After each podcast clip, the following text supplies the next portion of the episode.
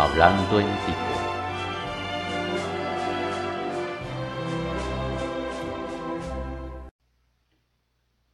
El caso de Laura Flores Estrada y Jazmín Elizondo. Les habla William Martínez Pomares y bienvenidos a un nuevo episodio de Hablando en Tico. Se ha hecho pública la noticia de la fecha de audiencia preliminar en contra de Laura Flores Estrada y Jazmín Elizondo, el notario Mario Castillo y otras dos personas por el delito de falsedad ideológica en contra de la familia. Mucha gente comenta con sorna que lo que este notario y las muchachas hicieron no afecta a ninguna familia. ¿Por qué entonces están siendo acusados? Pero, entonces, ¿de qué se trata toda esta querella? En este episodio trataremos de explicar un poco sobre el caso, haciendo la salvedad de que no soy abogado. Bien, para explicar esto debemos remontarnos en el tiempo.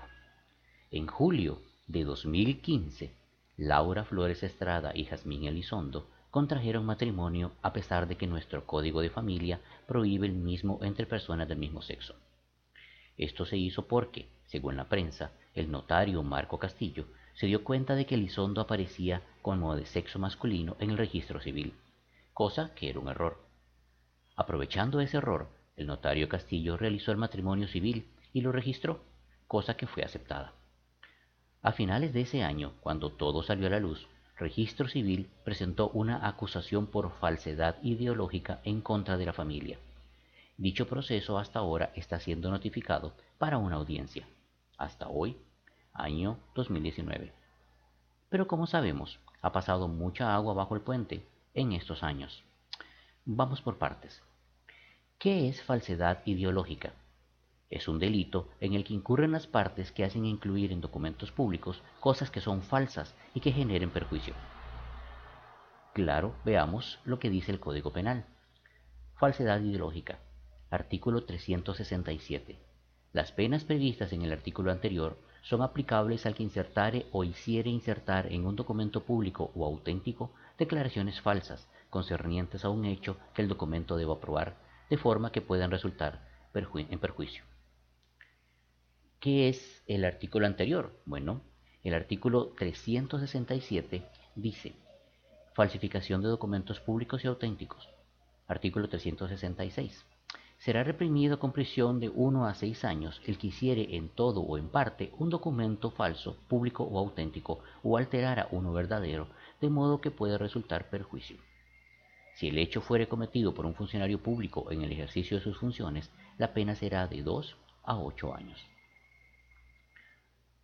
Muy bien, esto significa que si son acusadas ellas dos, el notario y adicionalmente los testigos que participaron en el matrimonio civil podrían ser condenadas a penas de 1 a 6 años. ¿Cometieron eso los acusados? Eso lo dirá un juez, pero en términos prácticos, realizar el matrimonio civil indicando que uno de los contrayentes era hombre cuando no lo era, calza muy bien con esta descripción. Sin embargo, hay un, un par de puntos en los que el juez debe eh, tomar en cuenta. Primero, la falsedad ideológica debe provocar un perjuicio. Esto es, debe causar algún daño para que sea penada. Así las cosas, el juez debe determinar si ese perjuicio ha sido causado. La acusación menciona un perjuicio en contra de la familia, pero eso es un concepto que debe ser explicado con claridad. Al momento de hacer esta nota, no tengo acceso a la acusación y por tanto no tengo claro cómo cuantificar o entender dicho perjuicio. Segundo, la solución de la sala cuarta sobre el matrimonio entre personas del mismo sexo. Esta resolución pide a los diputados que hagan los cambios a la ley, en este caso el Código de Familia, pero les dio 18 meses para que lo hicieran. Esto para que el matrimonio entre personas del mismo sexo sea posible. Esto deja la ley actual vigente. No estoy seguro si, aunque la ley hubiese sido cambiada en aquel entonces, el delito de que los acusa deja de ser delito. Esto deberá definirlo un juez. ¿Qué puede suceder? Que el juez determine que no existe perjuicio real y tangible y deseche la acusación. Veo como probable que el juez decida que no hay delito por la resolución de la sala cuarta, porque ésta solo cambia el hecho de que los matrimonios son ahora permitidos, o lo serán en un futuro.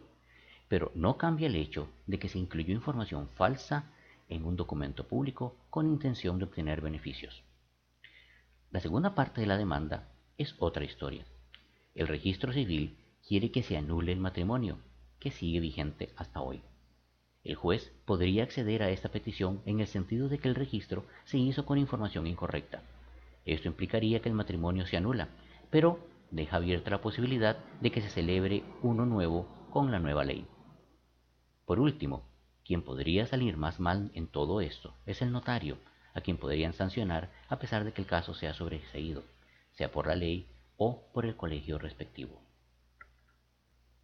Hasta aquí este episodio.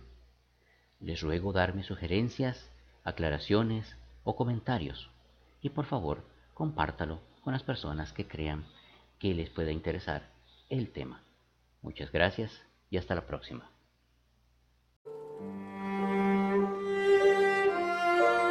Hablando en Tico, una producción 2019.